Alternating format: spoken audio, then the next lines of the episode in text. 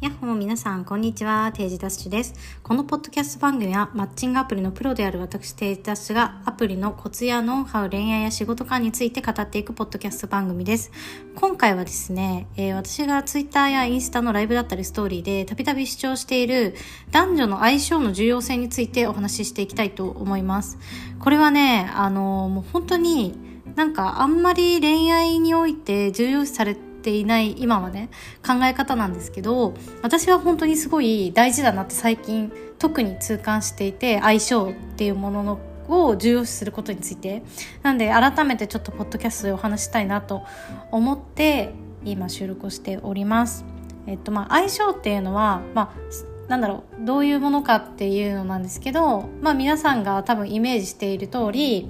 なんだろう自分その2人が気が合うか、まあ、友達とか職場の相性とか、まあ、あとはサロンとの相性とか、いろいろな場面で使われると思うんですけど、まあ、その人とその人、まあ、人と人だったりとか人と、まあ、組織があのどれだけフィットするかとか同じ価値観を持っているかっていうことにを指す意味として私は捉えています。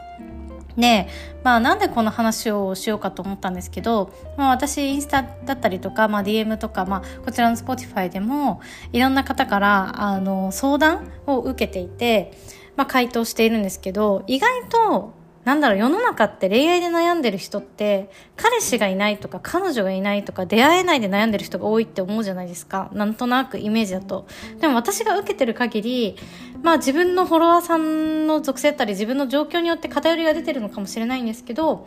みんなね、意外と付き合ってる人の方が悩んでることは多い。っていうのは、自分が SNS の発信をしてて初めて気づいたことなんですよ。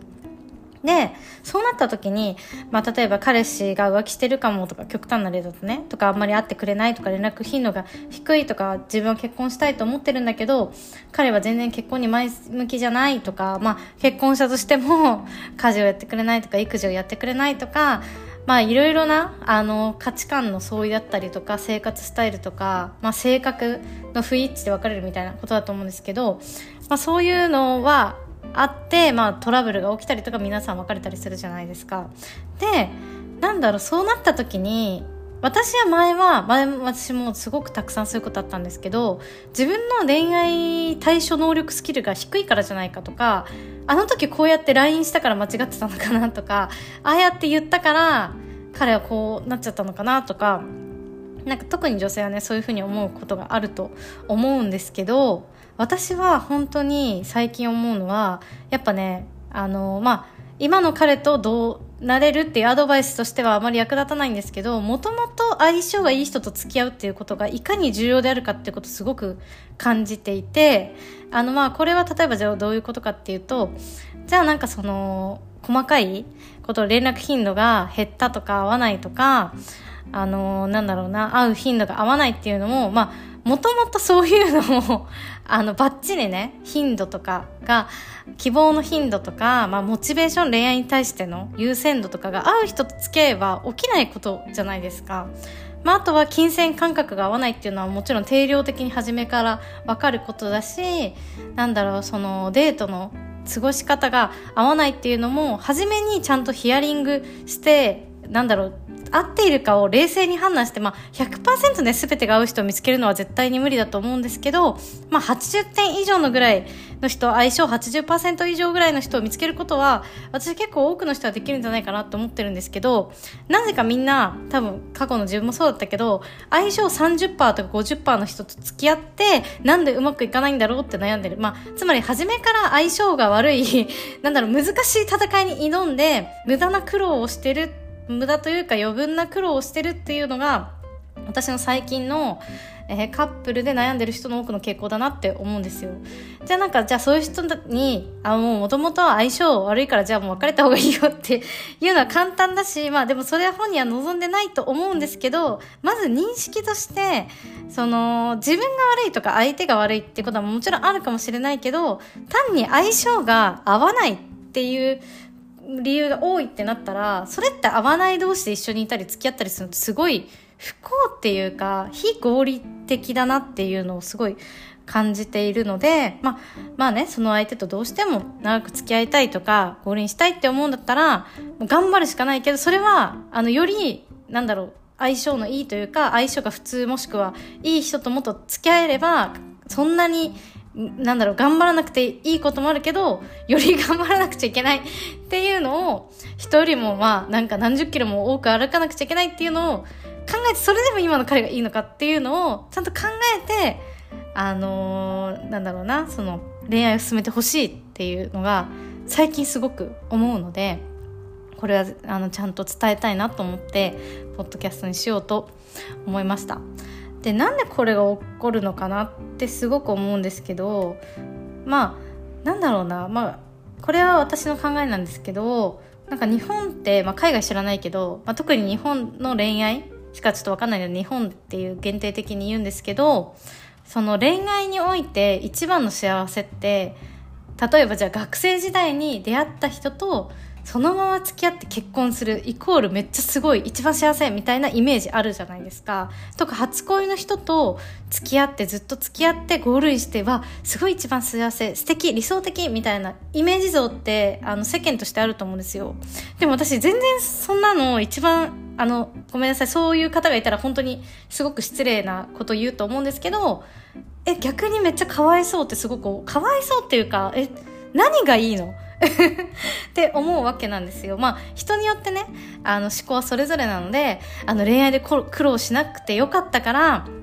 あの、それは羨ましいって思うかもしれないんですけど、私から見ると、まあ、逆にね、そういう、まあ、苦労とか変な男に引っかかって泣いたりとかはしなかったかもしれないけど、長く付き合うんだってそれだってもちろん苦労はあるし、あの、彼氏がいるからといって別に100%幸せっていうわけじゃないっていうのはまあ皆さん分かってると思うんですけど、まあ、その分他の男性ってどうなんだろうって思ったりとかあの時もっとあのいい人と付き合おうと思って別れてたら自分はもっといい生活をしてたかもしれないとかまあなんだろうまあそういう可能性を結婚してから考えてしまったりとか長く付き合ってからでももう長く付き合って情もあるし今更あの生活スタイル変えられないから別れないっていうので後悔する人だっていると思うんですよね。でもなぜか世間のイメージ多分ねテレビドラマとか小説の影響だと思うんですけど、まあなんかその長く付き合うとかをすごく美化する傾向にあるなと思っていてこれを自分に置き換えて行ってしまうと私はすごくなんだろうな、うん、それは間違った方向にあの物事進めてしまうような気がするんですよね。なのであの、言いたいことは、あの、この男ダメだと思ったら、スパッと別れて次の出会いを探す。この 機動力を持つことこそが、あの、マジ恋愛における、なんて言ったらいいのかな。もう、能力というか可能性を底上げできる力だと思うんですよ。だから、まあ私も相談を受けたりとか、友達とかに相談を受けても、本当にいろいろ合わない人ばっかりで別れすぐ別れて付き合ってもう罪悪感たくさんみたいな言われてまあ自分もそうだったからポジショントークかもしれないんですけどなんかそこに罪悪感感じないでほしいしなんか周りの友達とかには「えそんな別れてすぐ探すとかなんか相手に失礼じゃない?」とか「未練とかないの?」みたいななんか人間としてどうなのみたいなこと言う人もいると聞くのでそうなのかもしれないんですけどまあそういう人はね別にただその人の意見だしじゃあお前なんやねんっていう。お前な恋愛のプロなんかっていう。恋愛のプロってまず何みたいな感じだけど。なんかな何なのって感じじゃないですか。だからそう言われて気になるってこともあるかもしれないんですけど。まあねそこは気にせずにあのー、そういうのもある。てかそういう方がありだと思うんですけどね。よりいい相性が合う人をどんどんどんどん探して修正しながらまあ最終的にね、まあ、結婚みんなゴールじゃないゴールっていうかみんなしたいわけじゃないと思うけど結婚したいって思う人はその一番ね重要な意思決定だと思うんで最適なベスト結婚相手を見つけるための恋愛修行期間みたいな感じで20代とかをね捉えるっていうのは私はすごくいいことだと思うのでぜひねそのなんだろうな長く付き合ったからいやすごいと思うんですよ私逆に。あのすごいとは思うんですけどそれがなんか一番の美学みたいなのは間違いなんじゃないかなって思ってるっていうのを皆さんには感じてほしいっていうことですね。まあそうやっぱり相性そういう人たちって逆に言うとめちゃくちゃ元から相性が良かったんですよ。多分、相性がもともとじゃあ100点満点、100%の、えー、数値で言うと多分80%以上みたいな、90%以上だったから何か問題起きても20%分、10%分の努力をすれば100%の幸せまあ、100%の幸せって何ってなるんですけど、まあ、まあ理論上はね、まあ、手に入れられるんですけど、もともとの相性が30%の相手だったら70%分努力しないとそのカップルと同じようにはならないんですよ。あつまりもう7倍もうもう7倍だったりとか3倍4倍努力をしないと2人の関係は維持できたりとか幸せになれないっていうのはなんかそこまで頑張る必要はあるのかなっていうのは個人的に思います。で、あとは、えっとね、これはもうね、あの、本人の特性だから変えようがないんですけど、さらに、あの、じゃあなんでこういう相性を無視した恋人選びが起きるかっていうと、まあ、もともと、その、恋人を作るじゃあどういう人がいいかって誰にも教わらないし、みんななんとなくやるじゃないですか。で、まあ、なんとなくやってるけど、なんか好きみたいな。なんかドキドキするとか、返信、あの、ずっと待っちゃうみたいな相手を、まあ好きだと思う人が多いと思うんですけど、その好きってまあ何なのかっっていうと、まあ、特に一目一目惚れとかは単なる性欲とも言われているので、なんか異性としてめっちゃビーンって魅力を感じるみたいなのが強烈な好きだと思うんですよ。で、その後二人で関係性を築いていって、別に男女じゃなくても友達とかでも、あの、一緒にいて話が合う、楽しいとか、相手をお互い思いやってあげたりとか、気遣い合って嬉しいとか優しさに触れて、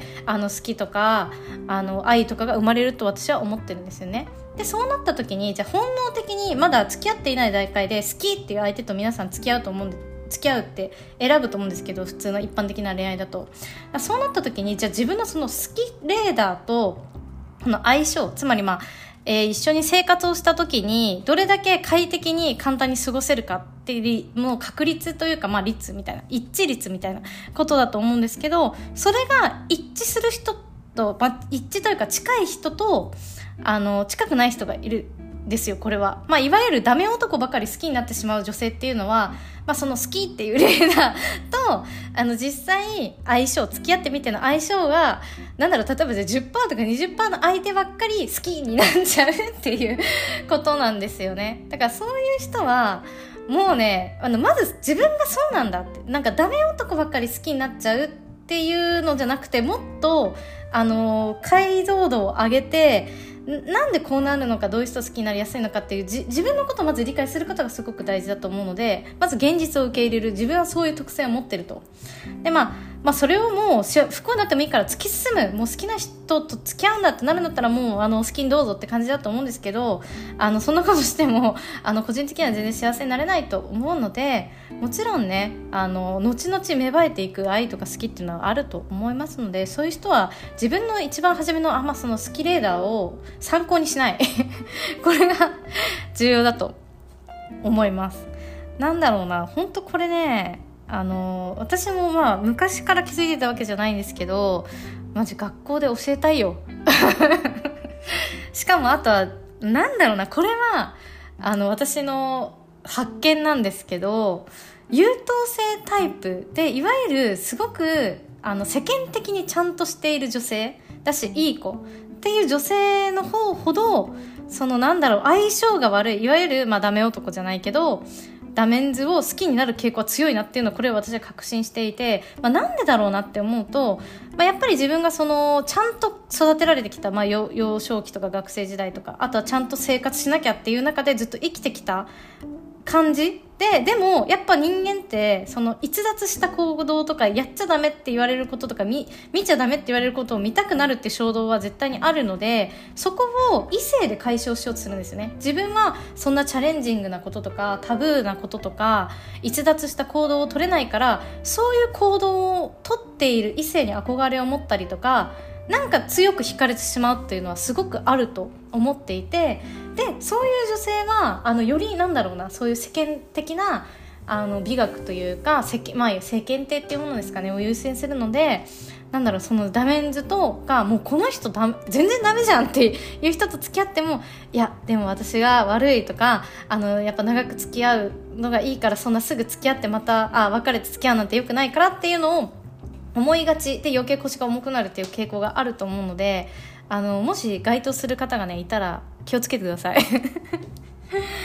そう。あの一回友達にチェックをあの付き合う前と付き合って経過1ヶ月後3ヶ月後半年後でこの人大丈夫かなっていうのをあのちゃんとね信頼のおけるで今幸せな友達に聞いた方がいいと思います。今幸せじゃないとか恋愛うまくいってない友達に聞くと、まあ、どんなにね仲が良くてあのいいアドバイスをしてくれる人でもまあ多少には嫉妬はするのであの冷静なねいいアドバイスもらえないかもしれないので何人かに聞いてみるといいんじゃないかなと思います。ということでね今回はこちらで以上にしたいと思います。このね相性については本当にこの考え方をめっちゃ広めたいなと思っているのでぜひ皆さんね恋人、まあ、今いる人はじゃあ今の彼との相性はどうなんだろうって改めて考えて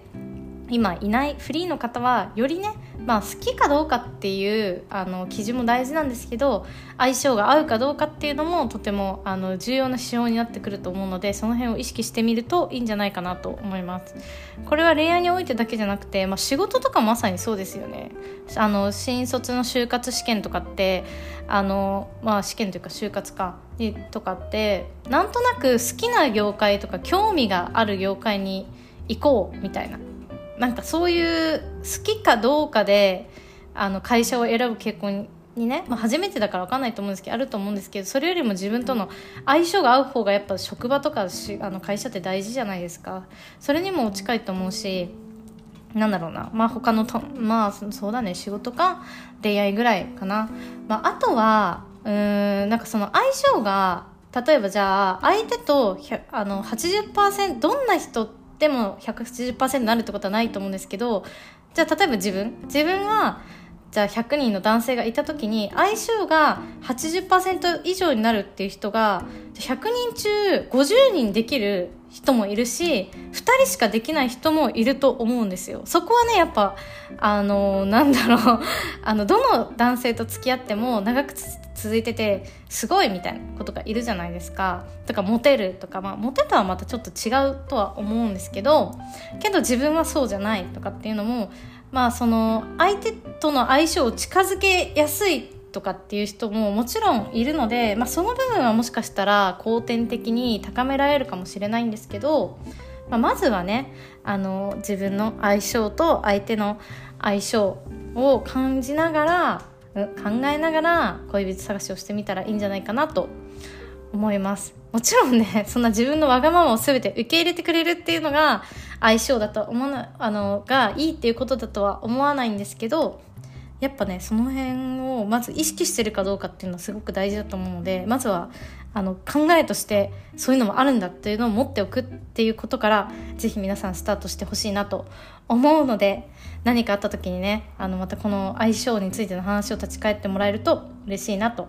思います、えー、では本日のお話はこちらで以上にしたいなと思います。えー、私、えー、完全審査制のテーダナイトというパーティーを毎月都内を中心に23回ほど開催しております。4月も5月も開催していくのでよかったらプロフィールの LINE を追加して応募してみてください。あと私 Spotify の他に YouTube、Twitter、Instagram、TikTok もやっておりますので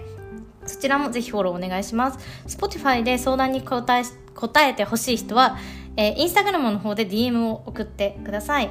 大体ねインスタはストーリーで毎日質問相談回答しているのでそちらの方がまあより気軽だと思うのでぜひどしどし送ってください。ということでまた次のポッドキャストでお会いしましょう。じゃあね